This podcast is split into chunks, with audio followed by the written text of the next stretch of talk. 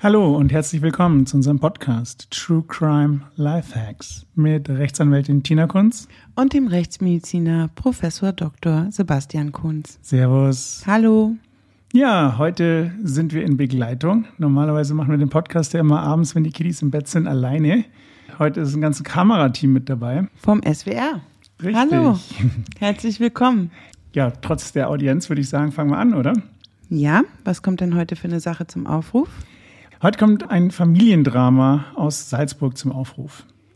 Und zwar wurde die Polizei aufmerksam gemacht durch ein Familienmitglied in Kärnten, das die Polizei angerufen hat, weil nämlich ein Verwandter in der Schweiz, also es geht um ein paar Ecken, ihm mitgeteilt hat, dass der 37-jährige Mann angekündigt hat, einen Suizid durchzuführen. In Salzburg. In Salzburg. Kärnten, Schweiz, Salzburg. Genau. Und dann sind die Beamten ins Haus rein, beziehungsweise in die Wohnung rein und haben dort ja ein sehr blutiges Familiendrama vorgefunden. Warst du am Tatort? Ich war nicht direkt am Tatort, beziehungsweise nicht initial. Ja. Initial war ja die Polizei da. Wir haben dann den Blutspuren-Tatort im Anschluss an die Obduktion gemacht, aber dazu später. Zunächst wurde mir bekannt, dass die Polizei den besagten Suizidenten im Badezimmer in der Badewanne liegend aufgefunden hat, und zwar blutüberströmt. Und im Schlafzimmer am Boden, also neben dem Ehebett, die 25-jährige Ehefrau ebenfalls blutüberströmt und diese tot aufgefunden hat. War sonst noch jemand in der Wohnung? Ja, da war noch jemand in der Wohnung und das ist das, was eigentlich dieses Familiendrama unter anderem so wirklich dramatisch ja, macht. Wirklich dramatisch macht. Es gab nämlich noch eine dreijährige Tochter, die unversehrt im Kinderzimmer aufgefunden wurde und die mutmaßlich das Ganze mitgekriegt haben muss. Oh mein Gott, was Schlimmeres kann man sich ja, ja, kaum vorstellen. Durchaus. Die wurde natürlich dann auch gleich vom Kriseninterventionsteam betreut, ist in die Klinik gekommen, hat mal alles abgecheckt und letztlich dann zu den Großeltern im Nachgang. Aber initial war das natürlich, ja, also die, die war natürlich durch, das ist klar. Völlig traumatisiert, wahrscheinlich. Also das Kind hat noch gelebt, ja? Das Kind hat noch gelebt. Und der Mann, vermeintliche Suizident, hat auch noch gelebt, also der hat noch Vitalitätszeichen gehabt, war aber deutlich bewusstseinsgetrübt und die Frau hat nicht mehr gelebt. Und wir haben dann die Frau zur Obduktion bekommen und im Nachgang haben wir uns dann den äh, 37-jährigen Mann auch angeschaut, also eine körperliche Untersuchung durchgeführt. Und was hatte der für Verletzungen? Ich glaube, wir fangen erst mit der Frau an. wir fangen erst mit der Frau an, ja. Gröber ist und auch von der Reihenfolge her und von der Aufteilung, glaube ich, mehr Sinn macht. Also die Frau war ja, wie gesagt, tot und die hatte multiple Verletzungen scharfer Gewalt. Also das heißt, wir haben an verschiedenen Stellen des Körpers haben wir Verletzungen gefunden, die glattrandig waren, die unterschiedlich tief gegangen sind und es ist so, wenn so ein Leichnam ähm, zum Obduktion, zur Obduktion kommt, auf den Obduktionstisch gelegt wird, dann ist der natürlich genauso, wie er aufgefunden wurde. Also mit Klamotten, komplett blutverschmiert.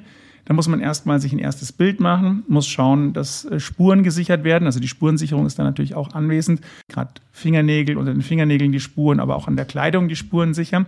Und dann wird der Leichnam entkleidet. Und dann beginnt man so langsam mal sich so ein Bild zu machen, Leichnam reinigen, die Wunden reinigen und zu schauen, wie viele Verletzungen letztlich jetzt da sind und was für Verletzungen. War die Dame denn noch bekleidet? Zum Beginn der Obduktion ja. Also wir haben sie dann entkleidet, haben die Spuren genommen, haben sie gereinigt und haben dann ähm, Schnitt- und Stichverletzungen festgestellt. Und zwar ganz schön viele.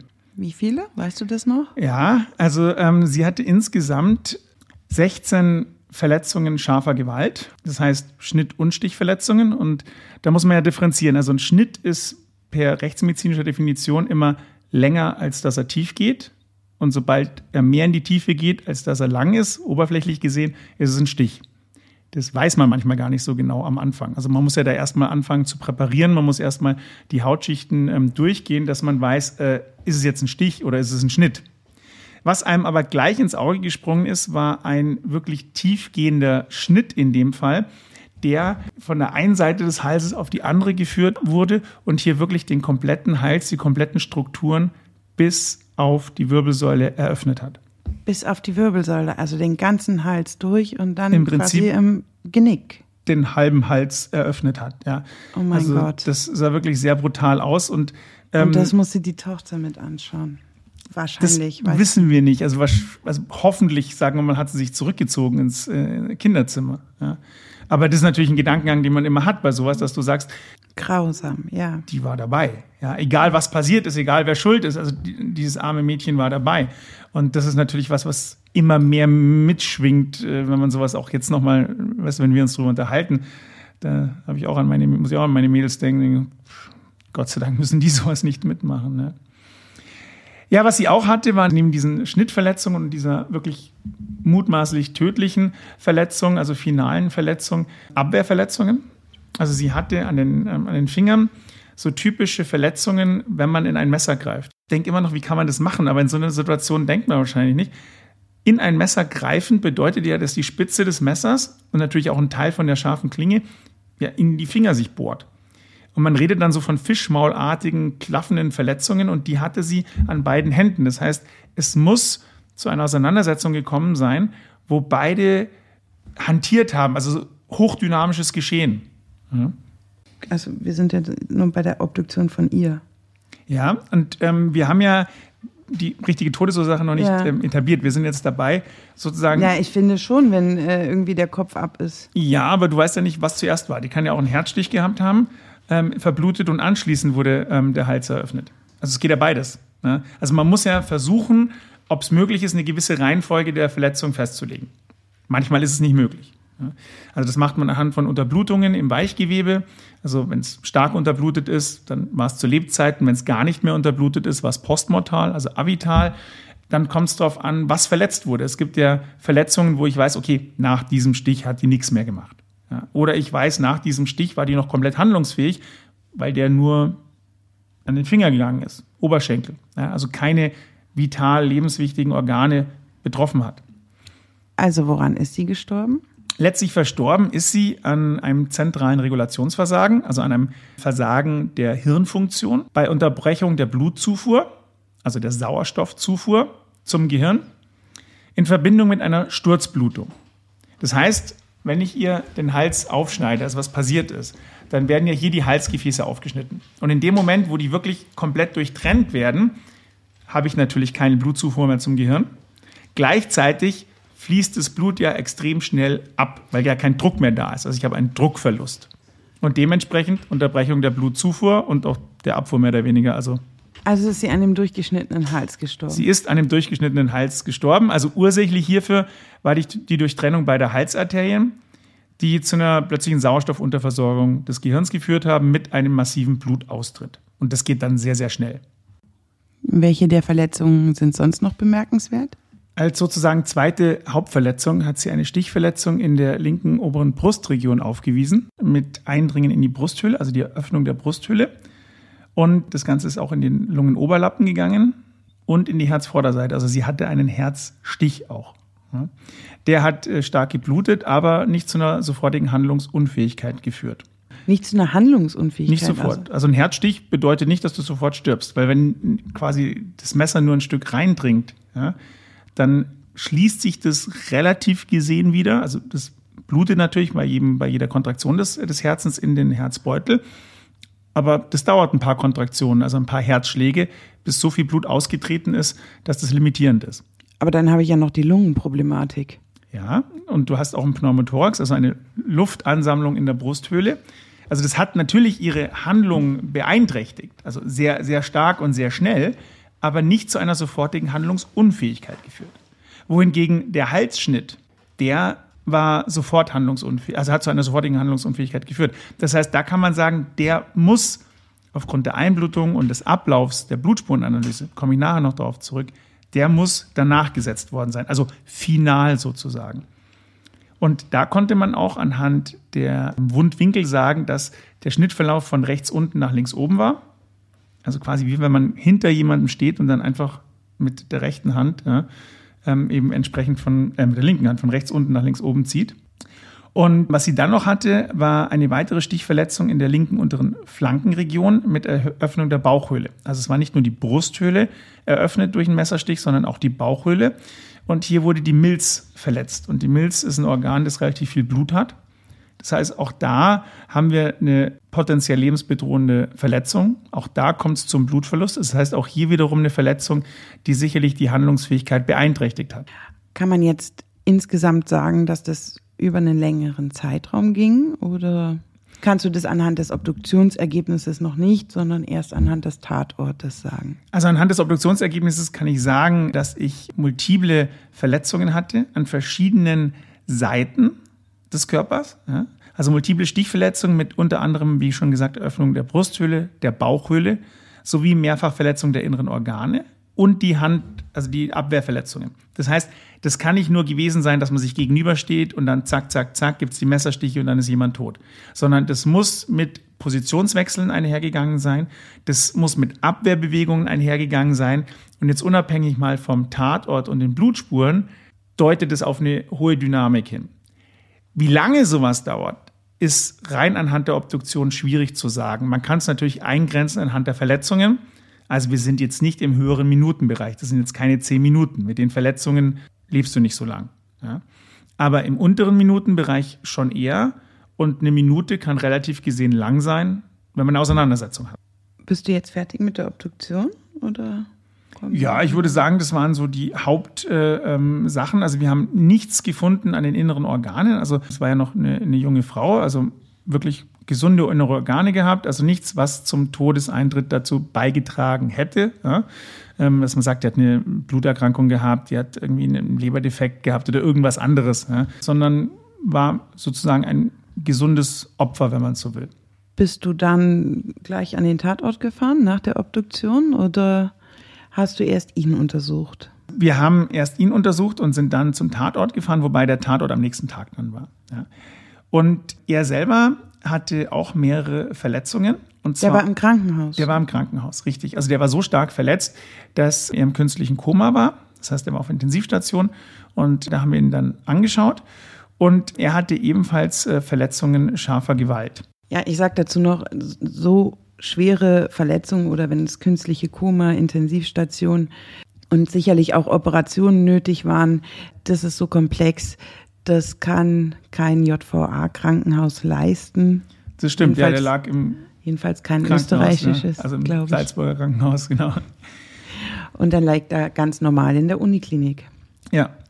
Und der hatte als, sage ich jetzt mal, einen der Hauptbefunde, hatte er eine Stichverletzung in der seit, linken seitlichen Brustvorderwand. Auch die ist in die Brusthöhle eingedrungen, also das Messer in die Brusthöhle eingedrungen und hat hier zu einer Luftbrust, also einem Pneumothorax geführt. Das heißt, Verminderung der Atemfähigkeit. Wir hatten dann noch eine Schnittverletzung an der Beugeseite des linken Handgelenks, so eine halbmondförmige Schnittwunde an der linken Halsvorderseite und zwei parallele Verletzungen an der rechten Halsvorderseite. Und ich kann mir schon vorstellen, in welche Richtung das geht, wie du das später interpretierst. Ja, die Frage ist natürlich, was ist hier passiert? War sie das? War er das? Ja. Später kam nämlich dann die Einlassung, dass er in Notwehr gehandelt hat. Und dann war die Frage, stimmt es? Also hat sie angefangen, hat sie das Messer in der Hand gehalten oder die Messer? Ja, zu dem Zeitpunkt wusste man noch nicht, was jetzt die Tatwerkzeuge waren, weil in der Wohnung gab es einige blutverschmierte Gegenstände. Und bei den Verletzungen, wie du ja angedeutet hast, hat man halt gewisse Kriterien der Selbstbeibringung erkannt. Bei ihm. Bei ihm. Und zwar ist es ja so, und das ist logisch, wenn ich mich selbst verletze, dann muss das ja an Körperstellen sein, die ich selbst erreichen kann. Also der eine ist gelenkiger als der andere oder die eine gelenkiger als die andere. Das heißt, manchmal ist es mehr oder weniger verschiebbar, zum Beispiel jetzt am Rücken. Ich würde da nicht so gut hinkommen an verschiedene Stellen. Aber bei ihm war das ja an wirklich anatomisch zugänglichen Regionen. Dann hatte er relativ gesehen gruppierte Verletzungen und sie waren oberflächlich. Mhm. Also die am Hals zumindest. Ja. Also zwei parallele, vier Zentimeter lange Schnittverletzungen an der rechten Halsvorderseite. Die sind dann zwar in die unteren Schichten reingegangen, aber von der Führung her und von der Gleichmäßigkeit beide Verletzungen, also beide gleich tief sozusagen, das ist schon auffällig. Weil normalerweise, wenn ich eine Interaktion habe, dann muss ja ein Teil des Messers einfach durch die Relativbewegung von Täter-Opfer tiefer rein, höher rein. Dann gibt es manchmal so Verdrehungen des Messers. Das ergibt dann sogenannte Schwalbenschwänze, also Veränderungen in der Morphologie. Und das sah bei ihm relativ gesehen ruhig aus. Also mhm. das klingt immer so ein bisschen blöd, wenn man sagt ein ruhiges Bild, weil das natürlich ein dynamisches. Also seine Verletzungen im Unterschied zu ihren haben jetzt nicht so einen dynamischen Charakter Richtig. der Auseinandersetzung. Er hatte keine Abwehrverletzungen. Ja. Ja. Muss man natürlich nicht haben. Aber wenn man um sein Leben trachtet, dann versucht man ja irgendwie da wegzukommen. Und er hatte keine Hinweise für eben eine dynamische Auseinandersetzung mit einer dritten Person, äh, mit einer weiteren Person. Sodass wir gesagt haben, es ist durchaus realistisch, dass er sie sich selbst beigefügt hat. Richtig beweisen, dass er es selbst war, ist schwierig, weil natürlich ist theoretisch es schon möglich, gewisse äh, morphologische Gegebenheiten einer Selbstbeibringung auch in eine Auseinandersetzung hinzukriegen. Aber unsere Einschätzung war, dass es selbst beigebracht war. Jetzt haben wir die Obduktion fertig. Du hast dir ihn angeschaut und jetzt geht's an den Tatort zur Blutspurenanalyse.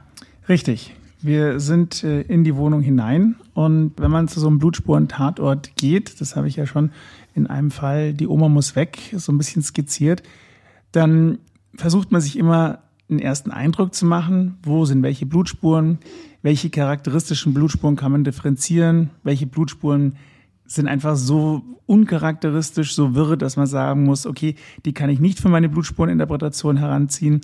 Und man versucht sich einfach zu gruppieren und aufzuschlüsseln, welche Bereiche einem wie helfen. Und natürlich mit dem Wissen der ähm, Obduktion im Hintergrund dann sagen zu können, okay, welche Verletzungen sind wo entstanden. Beschreib doch erstmal die Örtlichkeit. Also es war eine normale Wohnung, man ist reingekommen, dann gab es den typischen schmalen, engen Gang. Links äh, das erste Zimmer war die Küche, danach ein kleines Badezimmer, im hinteren linken Eck das Kinderzimmer, rechts daneben das Schlafzimmer, das elterliche und dann noch ein größeres Wohnzimmer.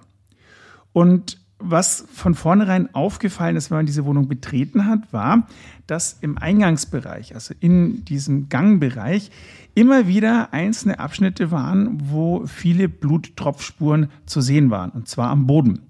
Jetzt ist es so, dass Bluttropfspuren per se eigentlich eher den passiven Blutspuren zuzuordnen sind, also eher ein adynamisch ruhiges Bild geben. Das heißt, man steht beispielsweise an einer Position, hat eine blutende Wunde und dann tropft von dieser blutenden Wunde Blut nach unten auf den Boden, auf den Teppichboden. Und wenn ich da halt eine Weile stehe, dann habe ich hier mehrere Tropfspuren, die sich unter Umständen zu einem Blutpool, also einer Blutansammlung, verbinden. Und wenn ich das in mehreren Abschnitten habe, dann muss hier jemand geblutet haben, zwei Schritte weitergegangen sein, wieder innegehalten haben, geblutet, getropft haben und so weiter. Und das ist ein paar Mal im Gang passiert.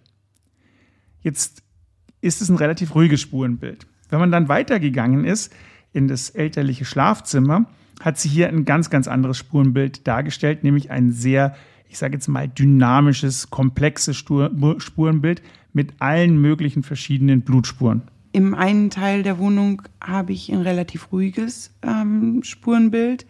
Im anderen Teil der Wohnung ein sehr dynamisches Spurenbild. Was kann daraus konstruiert werden? Initial ist es so der erste Eindruck einfach, wo man sagt, okay, hat dann vielleicht in der, im Gangbereich irgendwas stattgefunden, hat sich das verlagert. Jetzt sind wir ins Schlafzimmer und im Schlafzimmer haben wir verschiedene Blutspuren gefunden, die ich jetzt mal kurz dir skizzieren will. Und zum einen waren es Blutspritzspuren, das heißt Spuren von beschleunigten Blutes, von Bluttropfen, die im Raum beschleunigt werden, beispielsweise durch Kraft, die auf eine blutbenetzte Oberfläche trifft, also ein Körperteil. Wenn ich dich jetzt schlage und du in dem Bereich, wo, ich, wo mein Schlag trifft, Blut hat, dann spritzt es. Ja? Also das sind Blutspritzspuren. Dann hatten wir. Du ähm, schlägst mich nicht. Natürlich nicht. Dann hatten wir ähm, Fußabdruckspuren. Das heißt, es ist jemand barfuß oder strumpfsockig in Blut getreten und hat dann mit dieser blutbenetzten Fußsohle das Blut weitergetragen. Die Bluttropfspuren hatten wir, wobei hier sehr auffällig war, dass es zusätzlich zu dieser dynamischen Verteilung der Blutspuren immer wieder einzelne Bluttropfspuren gab, die ein ruhiges Bild hatten. Komme ich gleich noch darauf zurück, warum. Wir hatten Ausatemspuren, also wenn ich Blut in der Luftröhre habe, aus welchen Gründen auch immer, und dieses Blut aushuste, ausspucke, dann hat dieses Blut kleine Blutbläschen drinnen. Und diese Blutbläschen beweisen, dass die Person A verletzt war mit Blut in der Luftröhre oder in den Atemwegen und B noch gelebt hat, weil sonst hätte es ja nicht aushusten, ausspucken können. Wir hatten dann Blutschleuderspuren. Wir wissen ja, dass es eine Messerauseinandersetzung gab, also Auseinandersetzung mit scharfer Gewalt. Es muss zu verschiedenen Hieb-Stichbewegungen gekommen sein. Und bei solchen Bewegungen kommt es ja immer zu einer halbmondförmigen Ausholbewegung, Aushol-Ausziehbewegung. Und in dem Moment, wo ich ein Messer aus einem Körper herausziehe, hat es Blut dran und dann wird durch die Rotationsbeschleunigungskraft werden dann kleine Bluttropfen vom Messer weg beschleunigt und an Oberflächen im Raum angetragen. Und so kann ich dann rückschließen, wo sich der Täter zum Zeitpunkt der Stichbeibringung befunden hat und natürlich auch das Opfer, also die Täter-Opfer-Position festlegen. Wir haben jetzt den Gang, das Schlafzimmer. Was ist mit den anderen Räumlichkeiten der Wohnung? Ich habe vorher erwähnt, dass der Täter blutüberströmt mit den Verletzungen, die wir ja schon besprochen haben, in der Badewanne aufgefunden wurde. Dementsprechend haben wir natürlich im Badezimmer auch viele Blutspuren gehabt. Und im Badezimmer waren es sehr viele Bluttropfspuren, sehr viele Kontaktspuren. Also er war ja mit Verletzungen an seinen Händen im Badezimmer, in der Badewanne, muss sich da reinbegeben haben. Und dadurch hat er natürlich sehr viel an die Wand hingedapst, sage ich jetzt einfach mal. Also hat Blut übertragen. Das heißt, hier war ein sehr wirres Spurenbild, das aber eine einseitige Dynamik hatte. Wenn ich eine Auseinandersetzung im Badezimmer gehabt hätte, wo die eine Person geschubst wird oder flieht oder eine Stech Messerstecherei ist, dann hätte ich hier ähm, mehr Beschleunigungsspuren. Ich hatte aber im Badezimmer hauptsächlich verschiedene Blutkontaktspuren, Blutwischspuren und Bluttropf- bzw. Poolspuren. Also Blutspuren, die mutmaßlich dem Täter zuzuordnen sind und seinen Verletzungen. Mutmaßlich deswegen, weil zu dem Zeitpunkt der ähm, Blutspurenanalyse wir noch keine DNA-Untersuchung gemacht haben. Die wurde im Nachgang gemacht. Und ein ähnliches Spurenbild, wo wir primär gedacht haben, dass es dem Täter zuzuordnen ist, war im Wohnzimmer. Also auch hier gab es verschiedene Tropfspuren, unter anderem vor einem Computer, den er wohl noch bedient hat in verletztem Zustand. Am Boden. Kontaktspuren dann am Computer. Kontaktspuren, genau. Das heißt, hier waren auch keine dynamischen Spuren, sodass das dynamische Geschehen primär im Schlafzimmer stattgefunden hat. Hast du bei deiner Blutspurensuche ein Tatwerkzeug gefunden? Oder ist es vorher schon durch Spurensicherung oder die Polizei weggeräumt worden? Es gab mehrere potenzielle Tatwerkzeuge, weil es mehrere Messer gab in der Wohnung, die zum Teil auch ein bisschen Blut dran hatten. Und letztlich konnte ein einfaches Küchenmesser als Tatwerkzeug herausgearbeitet werden. War die Spurensicherung schon durch oder habt ihr das alles zusammen gemacht? Initial, also sozusagen den ersten Rundgang, hat die Spurensicherung schon ohne uns gemacht gehabt. Und mit uns dann nochmal und vor allem haben wir hier dann gruppiert DNA-Proben genommen, also Abstriche vom Blut genommen, wo wir gesagt haben, das muss ich wissen, ob diese Gruppierung von Blut dem Täter zuzuschreiben ist oder dem Opfer. Weil wenn man zwei blutende Parteien hat, dann müsste man ja theoretisch jede einzelne Spur untersuchen, um hundertprozentig sicher zu gehen, Täter oder Opfer. Und wir haben das halt gruppiert und haben gesagt, okay, diese Dynamik kann ich spurentechnisch dem Opfer zuschreiben oder diese Dynamik dem Täter. Damit ich es aber differenzieren kann, brauche ich die DNA-Analyse. Also wir haben relativ viele Proben zusammen mit der Spurensicherung genommen. Aus Verteidigersicht ist es jetzt aber äh, schon bemerkenswert, dass du von einer Täter-Opfer-Konstellation ausgehst. Es kann sich ja auch um eine Opfer-Opfer-Konstellation, gerade in einem dynamischen Geschehen, ähm, wir wissen ja noch nicht, wer Täter und wer Opfer ist. Wie möchtest du die DNA da wem zuordnen? Wir haben das so zugeordnet. Wir haben anhand der Blutspuren sagen können, dass der Beginn der Auseinandersetzung im Schlafzimmer im Bereich vor dem Fenster war. Deswegen, weil hier ein Spurenbild war, das von der Intensität her geringer war und sich dann im bogenförmigen Verlauf des Schlafzimmers um das dort in der Mitte befindliche Bett intensiviert hat. Es kam dann zu einer mindest fünffachen scharfen Gewaltbeibringung gegen den Körper der Geschädigten und hier konnte man sagen in gebeugter und anschließend halbsitzender Position im Bereich zwischen Schrank und Bett. Die hatten vor ihrem Bett einen Spiegelschrank und an diesem Spiegelschrank waren eben diese Auszieh-Ausholbewegungen darstellbar, also Schleuderspuren. die in Zusammenhang mit den Verletzungen im Kopf-Hals-Bereich korreliert werden konnten. Das heißt, hier konnte man sagen, okay, wenn ich das Messer in halb gebeugter, halb sitzender Position an die Körperseite des Halses führe und kräftig ausziehe, dann kann ich diese Verletzungen herbeiführen und gleichzeitig auch diese Blutspuren. Anschließend ist die Geschädigte zu Boden gegangen, muss dann eine gewisse Zeit in halb liegender, halb sitzender Position verharrt sein. Also muss, sie muss sich gegen den Schrank gelehnt haben, also ist da so eine Weile bewusstlos oder bewusstseinsgetrübt zumindest gewesen. Es muss dann zu gewissen Positionswechseln gekommen sein. Also man sieht anhand der Wischspuren und der Kontaktspuren am Boden, dass sie hier wirklich gekrochen sein muss, sich bewegt haben muss und dann auf das Bett gekrochen ist. Hier muss sie auch eine Weile gelegen sein. Auch hier wiederum haben wir verschiedene Poolspuren, verschiedene Tropfspuren und Kontaktspuren. Und letztlich muss es dann passiert sein, in welcher Form auch immer, dass sie vom Bett auf den Boden gekommen ist. Entweder aktiv selber oder passiv, dass jemand sie dorthin geworfen, geschubst, getragen hat. Und dann war die letzte finale Position der Verletzten in Bauchlage. Und hier hat sie den tödlichen Schnitt am Hals bekommen, wo das Blut dann auch nach vorne ausgetreten ist und sie wurde ja auch in bäuchlings liegender Position gefunden. Und das war mal die Tatrekonstruktion von unserer Seite, die DNA-technisch insofern bestätigt werden konnte, als dass die Blutspuren, die wir genommen haben, im Schlafzimmer sowohl von ihm als auch von ihr waren. In den anderen Zimmern, abgesehen von einer Spur im Wohnzimmer am Vorhang, allesamt vom Täter waren. Das heißt, die Spuren im Eingangsbereich waren vom Täter, allesamt. Die Spuren in der Küche, im Badezimmer und im gemeinsamen Wohnzimmer. Auch die Fußspuren. Die Fußabdruckspuren wurden vermessen und ihm zugeordnet.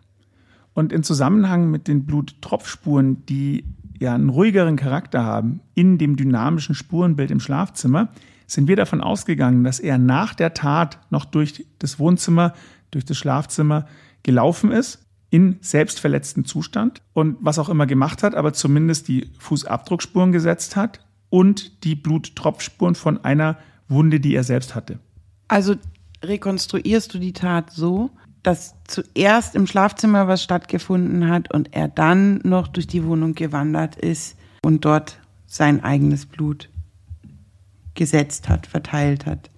Richtig. Wir haben auch äh, erfahren, dass er einen Facebook-Eintrag gemacht hat nach der Tat, wo er die Tat gestanden hat, dass er einen Bekannten, das habe ich am Eingang schon gesagt, angerufen hat und die Mutter angerufen hat der Verstorbenen, dass sie die Tochter holen soll. Und diese drei Stationen, die konnten auch nachvollzogen werden. Er saß nämlich auf der Couch vor dem Laptop und direkt vor dem Laptop waren Bluttropfspuren, und zwar nicht wenige. Das heißt, er muss im verletzten Zustand dort gesessen sein und getippt haben, ist dann, entweder vorher oder nachher, an ein Schränkchen im Wohnzimmer gegangen, wo dann auch das Telefon gefunden wurde und muss dort sich angelehnt haben und telefoniert haben, wiederum im blutenden Zustand. Das heißt, auch das konnte man nachvollziehen. Und an einer weiteren Position im Wohnzimmer muss er ebenfalls kurz gestanden sein, weil da auch auffallend viel Blut war. Und so konnte man schon sagen, dass er hier telefoniert hat, den Facebook-Eintrag gemacht hat und da hat er ja die Tat schon gestanden gehabt. Das heißt, da gab es schon ein, eine gewisse zeitliche Komponente, die uns geholfen hat. In Österreich gibt es ja die Möglichkeit, dass auch der Täter mit zum Tatort kommt oder, oder das Opfer, jedenfalls der überlebende Tatbeteiligte und ähm, schildert, wie der Ablauf aus seiner Sicht war. Das hat nicht stattgefunden in dem Fall. Er war ja im Koma. Und zu keinem Zeitpunkt. Zu, auch, auch später, später nicht, nicht mehr, auch später nicht mehr, nein. Hat er denn irgendwann gestanden im, im Sinne eine, einer Einlassung, also jetzt nicht Facebook-Eintrag oder einem Bekannten irgendwas geschildert, sondern hat er sich eingelassen? Also es gab zwei verschiedene Komponenten. Die eine hast du schon gesagt. Initial hat er ähm, diesen Facebook-Eintrag gemacht. Die Schwester des Angeklagten hat geschildert, äh, dass der Beschuldigte sie am Tag der Bluttat angerufen hat und gesagt hat, dass er seine Frau getötet hat. Und sie habe ihn dann gefragt, warum. Und er hat geantwortet, äh, sie hat mich betrogen, ich musste es tun. Also das waren die zitierten Worte. Und es war wohl ein Ehestreit, im, der initiale Zündungsgrund dieser Auseinandersetzung, wo sie beschuldigt wurde, fremdgegangen zu sein, das sie wohl auch eingeräumt hat. Das waren aber die sozusagen initialen Gegebenheiten. Später dann, also wo er einen Verteidiger hatte und auch vor Gericht, da war die Verteidigung so aufgestellt, dass sie gesagt hat, laut Angeklagten habe seine Frau aufgrund dieser Diskussion, aufgrund dieses Streits ein Messer geholt und ihn verletzt. Also sie hat ihn als erstes verletzt. Er habe ihr das Messer aus der Hand genommen und sich gewehrt. Also eine Notwehrsituation. Das wurde von ihm geschildert. In dem Moment, wo ich aber dem anderen das Messer aus der Hand nehme und der nicht mehr bewaffnet ist und der mich quasi ja gar nicht mehr an, angreifen kann, habe ich keinen gegenwärtigen rechtswidrigen Angriff auf irgendein Rechtsgut mehr und bin gar nicht mehr in einer Notwehrlage. Also wenn ich jetzt das Messer in der Brust stecken habe, also er hat ja eine Brustverletzung gehabt, und ich ziehe es raus und stech im gleichen Moment dir als Kontrahentin im gleichen Moment geht's ja nicht. Du, du musst es ja erst. Du musst es erst rausziehen, ja, das ist ja klar. Aber, aber quasi ohne, ohne jetzt, dass ich, äh, dass noch was anderes passiert, sondern ich ziehe es raus und stech. Das Ja, wäre egal. Ja, aber was heißt egal? Der Ablauf ist entscheidend, genau dieses Moment, weil du hast keinen gegenwärtigen rechtswidrigen Angriff, außer sie hat ein anderes Messer ähm, oder greift dich sonst irgendwie an. Aber sie sticht dir das Messer in die Brust und damit ist es gegessen. Ähm, da ist der Angriff vorbei. Ja, weil dann habe ich ja das Messer quasi, auch wenn ich es nicht Alle- wirklich in der all- Hand habe. Alles andere ist ja irgendwie ähm, eine Form von Rache oder das, das ist ja Nachtreten. Also es, es geht ja nur um, um Abwehrverhalten. Und wenn du danach was machst, dann ist es ja wiederum ein Angriff. Er hat gesagt, dass er sich an nichts erinnern kann in der Zeit zwischen Messerangriff, Messer abnehmen und letztlich, wie er auf ihr aufgewacht ist oder neben ihr liegend, wo sie tot und blutüberströmt am Boden lag. Also er postuliert da einen, einen Filmriss. Er sagt auch, dass er aufgrund der Kriegsereignisse in Bosnien, die er mitgemacht hat als Teenager, dass er deswegen vielleicht irgendwie reagiert hat, äh, sein Kopf, seine Psyche irgendwie ausgeschaltet ist und so weiter. Stichwort Notwehrüberschreitung. Ist das deine Ausrede oder ist das was, was es gibt? Das weiß ich nicht, ob das eine Ausrede ist, aber es, ähm, das gibt's. Das gibt's tatsächlich. Da muss man natürlich ganz differenziert mit ähm, psychiatrischen Sachverständigen diese Sache bearbeiten. Also die Notwehrüberschreitung oder dieser Wahn, dieser Affekt, den, den du, du gerade beschrieben hast, auf den er sich zurückzieht, der spielt in der, in der Schuld eine Rolle. Und zwar entweder im 20, die tiefgreifende Bewusstseinsstörung, das ist auch der akute Affekt, und im 33, im sogenannten Notwehrexzess. Also Paragraph 20 und 33 StGB. Ja. Exzess, ja, der bedeutet? Wenn ich aufgrund asthenischer Affekte durchdrehe und die Grenzen der Notwehr überschreite. Asthenische Affekte hört sich super an. Was ist das? Es gibt sthenische und asthenische Affekte und asthenische Affekte sind die, die auf Schwäche beruhen. Also wenn ich jetzt aus Furcht und Angst die, die Notwehr ähm, überschreite. Sthenische Affekte, wenn die auf Stärke beruhen, wenn ich jetzt aus Hass, Wut die Grenzen der Notwehr überschreite, das ist von 33 nicht gedeckt. Nachdem er ihr körperlich überlegen war, muss man dann sagen, in dem Moment, wo er das Messer abgenommen hat, ist es mit der Angst nicht mehr so wirklich gegeben. Kann man das so sagen? ich bin kein Psychiater. Also das muss, muss wirklich begutachtet werden, was, was ihn da getriggert hat und, und, und was in ihm vorgegangen ist. Also das ist dann die ähm, subjektive Angst, nicht die objektive. Also wenn ich Ob es sage, jetzt eine Notwehrüberschreitung war oder, oder eine tiefgreifende Bewusstseinsstörung, dass er quasi ein, ein Flashback hat und sich in einem Kriegstrauma befunden hat und dann so in, in, in den Wahn geraten ist, ne, das, das kann selbstverständlich sein. Das, das kann schon sein, dass er da einen Tunnelblick entwickelt hat. Aber die einzelne Einschätzung ist jetzt nicht objektiv. Also es ist nicht so, wenn ich sage, der war körperlich überlegen, deswegen äh, kann er diese Angst nicht gehabt haben. Nein, auch der, der, Sondern der eine größte. subjektive. Mhm. Ja, nur subjektiv. Auch der größte Bär kann Angst haben. Was im vorliegenden Fall sicherlich ausschlaggebend war für auch das Geschworenengericht, das es ja in Österreich gibt, war, was ich schon gesagt habe, dass er seiner Schwester den Grund so detailliert geschildert hat, dass er diesen Facebook-Eintrag gemacht hat, dass er ja nochmal den ähm, Verwandten angerufen hat in der Schweiz, seinen Suizid angekündigt hat. Das widerspricht sich natürlich dann so ein bisschen mit der Verteidigerstrategie. Nee, das, das schließt sich ja gegenseitig nicht aus. Wenn er denn dann quasi wach geworden ist, dann ist es, glaube ich, auch sehr, sehr, sehr menschlich, dann irgendwie das Verhalten selbst zu rechtfertigen. Und es ging ja auch so los. Er muss ja irgendwie in den Tunnel gekommen sein. Also es gab ja tatsächlich einen Streit und es gab ja zwischen denen ein, ähm, ein Problem. Das schließt ja trotzdem nicht aus, dass er dann nicht in eine tiefgreifende Bewusstseinsstörung fällt oder überhaupt in einen Affekt oder in einen Tunnel, in einen Wahn kommt. Ja, das muss natürlich dann der, der sachverständige Psychiater, Psychologe äh, klären. Aber ich finde es schon auffällig, und das fanden die Geschworenen auch, dass eben durchaus differenzierte Handlungen stattgefunden haben. Also auch die Mutter anrufen, damit die Tochter abgeholt wird, etc. Und dann diese relativ schmales Zeitfenster eines Blackouts war, und vorher, hinterher wiederum äh, Handlungen da waren und auch Aussagen da waren. Ja, er war da halt im, im, im Wahn und danach hat er sich halt wieder beruhigt oder ist quasi schockiert gewesen über sein eigenes Verhalten. Ich meine fast, dass es oft so ist. Also bei allen Dingen, was mit Beziehungen, mit, mit, mit Emotionen und, und, und so weiter, da denke ich, dass der Täter irgendwie ähm, durch irgendwas getriggert wird und immer in, in, in einen Wahn äh, verfällt. Also ob das jetzt ein Wahn ist? Vielleicht, ob es nun die Qualität äh, der tiefgreifenden Bewusstseinsstörung hat, weiß ich nicht. Aber da finde ich, da sollte man nochmal drüber nachdenken im, im, im Rahmen des Strafrechts. Weil ich denke, ein Ausnahmezustand ist es, ist es immer. Was es jetzt nicht besser macht, denn die Gefährlichkeit ist ja gerade, dass jemand geneigt ist, in den Ausnahmezustand zu verfallen. Ja, also Wahn weiß ich nicht, weil das ist ja auch ein psychiatrischer Begriff.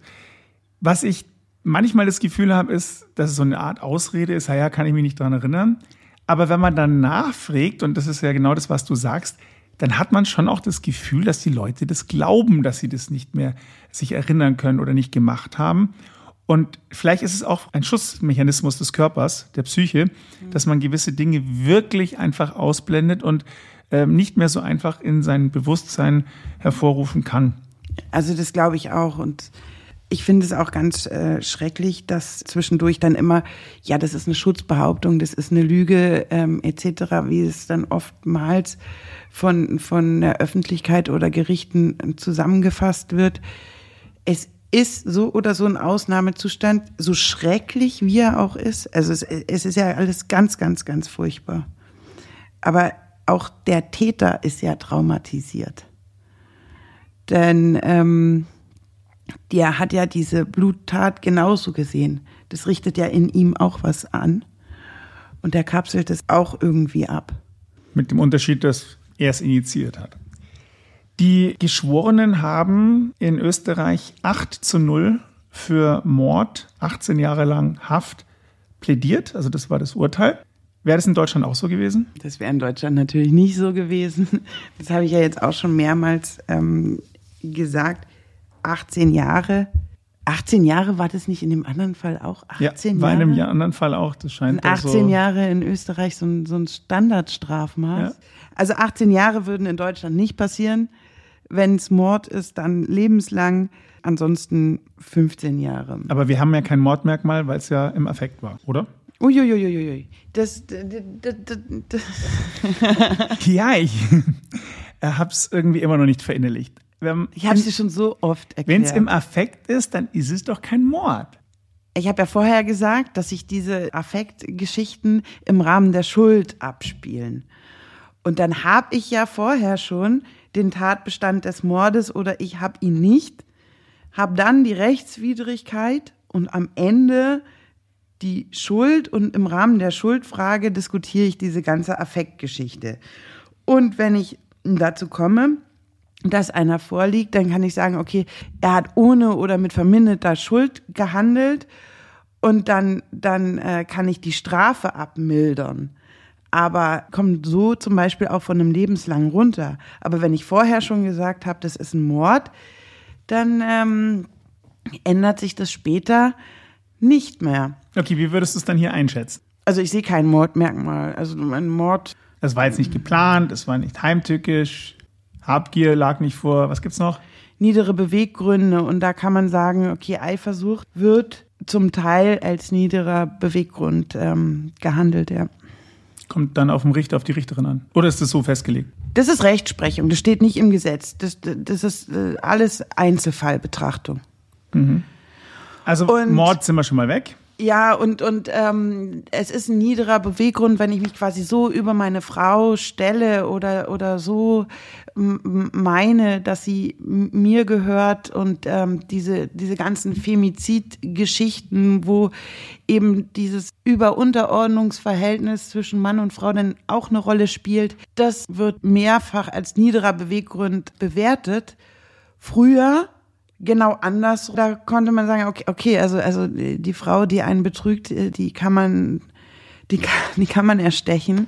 Das ist ein minder schwerer Fall. Jetzt ist es ein niederer Beweggrund. Das finde ich wirklich interessant. Ja, so ändern sich äh, gesellschaftliche Ansichten und Verhältnisse. Naja, Rechtsprechung ist ja immer eine Wiedergabe der gesellschaftlichen Ansichten und Auffassungen. Sollte es jedenfalls sein. Also wären wir in Deutschland bei lebenslanger Haft oder entsprechend gemildert bei Ja, wenn ich den, den Affekt sehe, dann kann ich ähm, die lebenslange Freiheitsstrafe abmildern auf eine Freiheitsstrafe von nicht unter drei Jahren. Wenn ich jetzt keine äh, Schuld Mhm. aus, komplette Schuldunfähigkeit habe, ja. Das steht im 49. Und wenn ich nur beim Totschlag bin, dann kann ich natürlich auch nochmal den Affekt berücksichtigen ja, dann mildere ich da die Strafe auch entsprechend ab. Kommt eben auf die Bewertung des Affekts an, ob ich sage, der lag vor oder nicht, scheint hier eher nicht so gewesen zu sein. Sonst wäre ja auch ein anderes Urteil herausgekommen. Ein tragisches Familienschicksal, ein tödliches Familiendrama.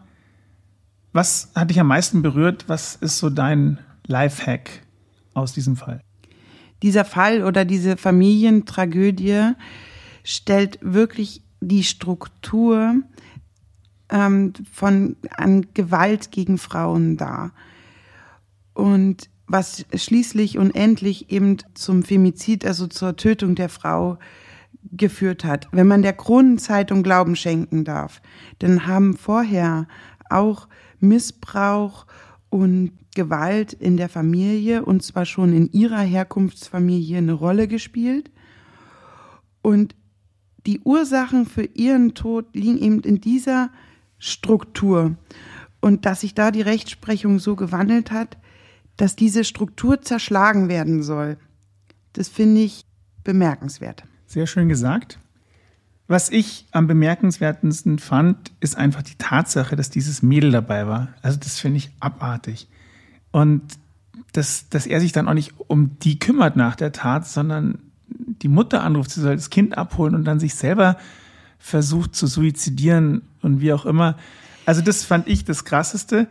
Und deswegen würde ich sagen, Leute, egal wie ihr euch fetzt mit eurem Partner, mit eurer Partnerin, bitte schaut, dass die Kinder das nicht mitkriegen. In diesem Sinne, euch einen schönen Tag, einen schönen Nachmittag, je nachdem, wann ihr uns hört, einen schönen Abend. Bis dann. Ciao, ciao.